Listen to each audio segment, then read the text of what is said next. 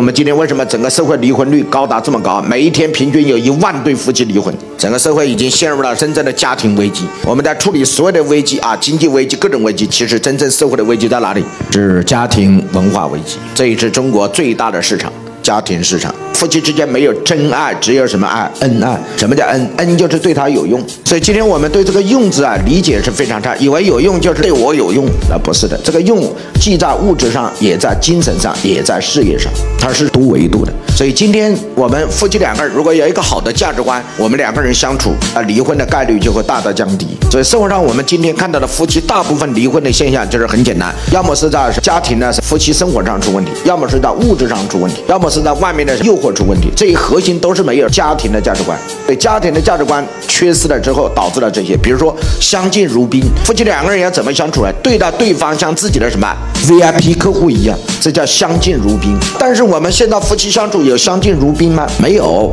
所以离婚包括什么不满意、不如意是比比皆是。我们骨子里面认为没你照样过，那没你我再换一个。如果这样的话，整个社会家庭就是就缺失了。当家庭遇到障碍，其实每个人。都是伤害者。